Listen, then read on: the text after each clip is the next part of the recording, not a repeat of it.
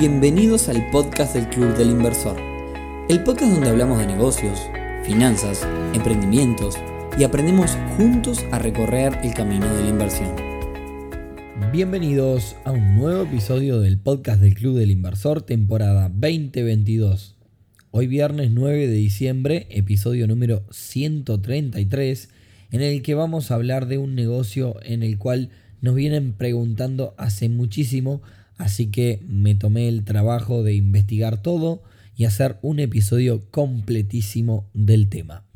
Contarles además que se viene una recta final del año muy pero muy buena en lo que tiene que ver con todo este podcast. Tenemos episodio hoy viernes 9 de diciembre, el próximo viernes 16 y ya después vienen los dos especiales de fin de año, que es el de Navidad que va a salir el 24 de diciembre y el de fin de año que va a salir el 31. Les cuento esto porque el 24 y el 31 son sábados y son las dos únicas fechas del año en las que salimos un día que no es viernes, porque justamente buscamos coincidir con la Navidad y con el último día del año. Pasados esos episodios, ya vamos a arrancar en enero con las ediciones de verano, así que pila pila y mucho power en el cierre de año de este podcast.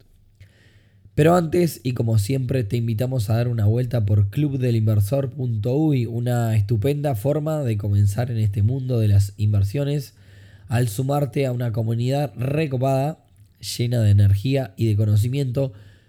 Comunidad en que debo decir que aprendí muchas de las cosas que a veces les he transmitido en este podcast. Y voy a tirar un chivo horrible, pero me animaría a decir que te sumes que no te vas a arrepentir.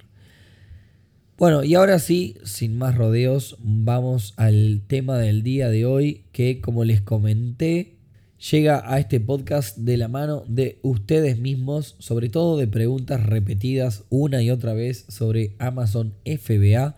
Y como siempre en este podcast comenzamos contándote qué es Amazon FBA.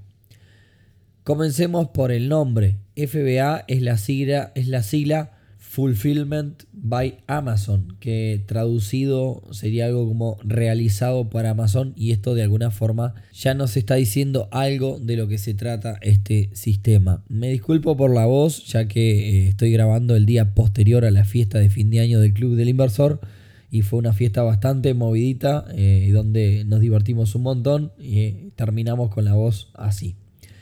Bueno, como siempre hacemos en este podcast, entonces les cuento en criollo de qué se trata este Amazon FBA. Evidentemente, hablar de Amazon hoy día es hablar de algo que la mayoría conocemos como una plataforma para comprar y vender cosas. Líder en el mundo entero, es una compañía que crece con una velocidad muy muy grande, a tal punto que cada vez más personas se suman también a la plataforma como vendedores. De hecho, eh, cualquiera de nosotros podría sumarse a los más de 5 millones de vendedores que tiene hoy Amazon al momento. Amazon debe su crecimiento también a la constante innovación y en ese sentido Amazon FBA es como la gran última novedad que tiene para los vendedores de parte de este gigante marketplace. A todo esto todavía no les contamos qué es. Bueno, Amazon FBA es un sistema que permite a cualquier persona vender sus productos con la ventaja de poder almacenarlos físicamente en los almacenes de Amazon. De esa forma son ellos los responsables de enviarlos a tus clientes y de gestionar las posibles devoluciones y de dar una mejor atención al cliente.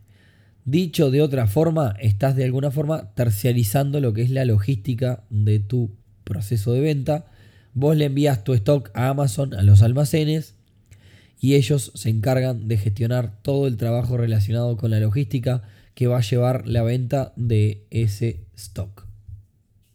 Puntualmente los servicios que te da Amazon son, te reciben los productos, almacenan tus productos, envían tus productos, gestionan las devoluciones y le brindan servicio al cliente.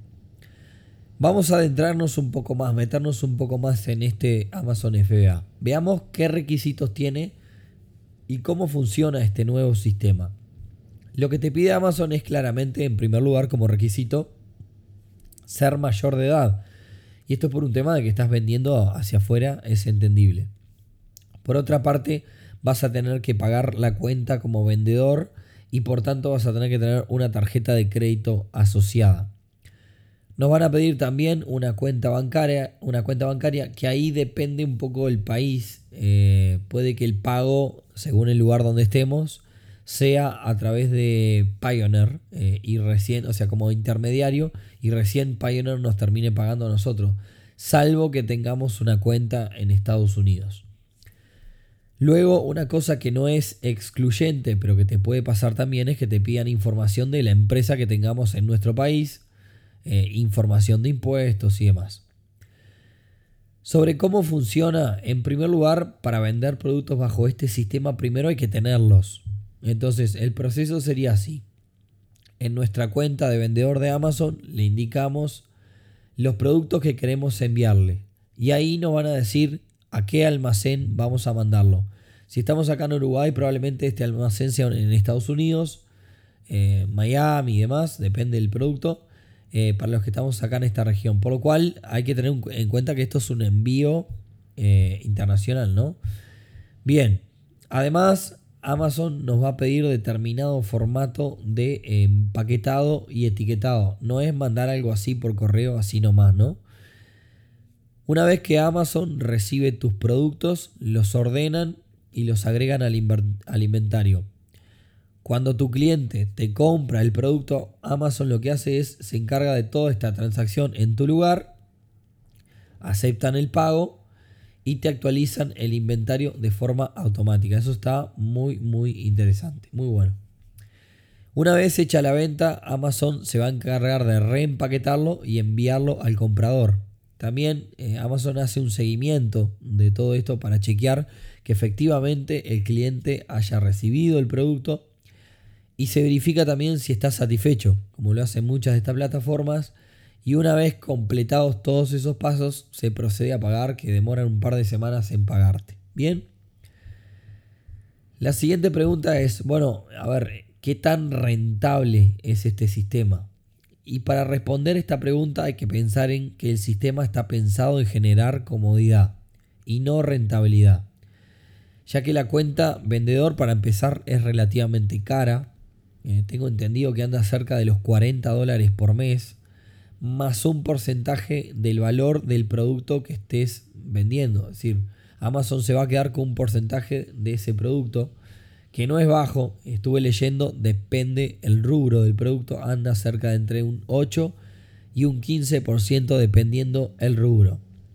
Hay que sumar también además los costos de envío, por ende las ventajas vienen más por el lado de crecer en Amazon como vendedor de la forma más cómoda posible y sobre todo en volumen, ya que no me imagino que este sistema eh, pueda ser útil para poner artículos a la venta si vendemos poquitas cosas. Bien, me parece tampoco es una buena opción si en lo que vendemos tenemos un margen chiquito, porque como ya les comenté, tenemos un montón de costos que hacen que nuestro margen se reduzca bastante.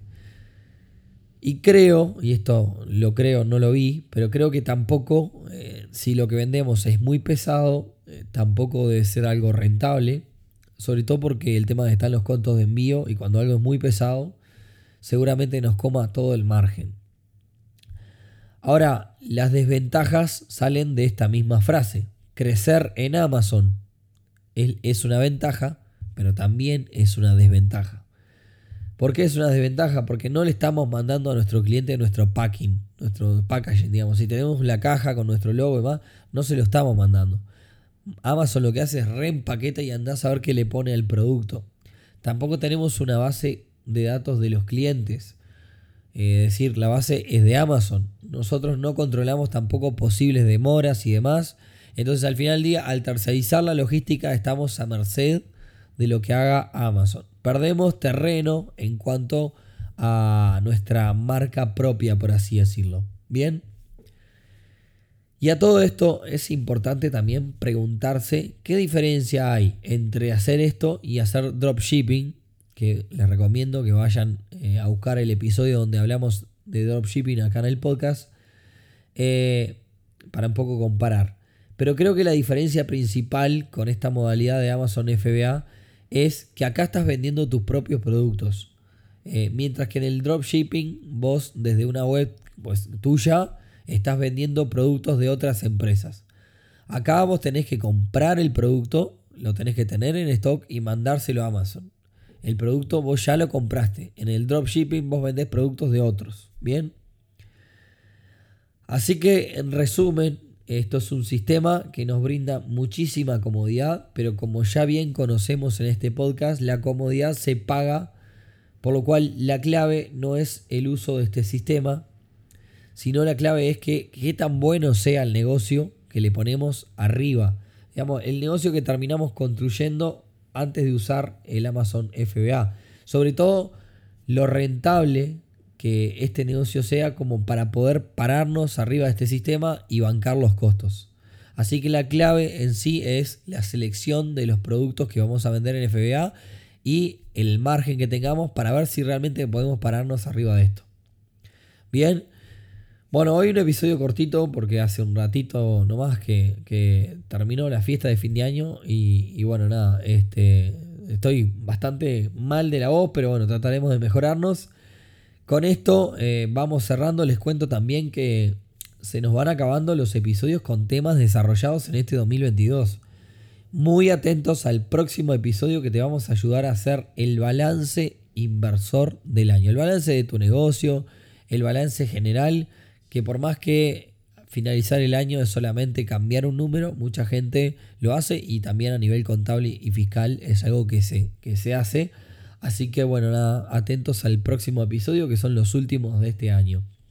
Si te gustó como siempre, eh, nos podés ayudar un montón compartiendo estos episodios con cualquier persona que te parezca que les pueda interesar.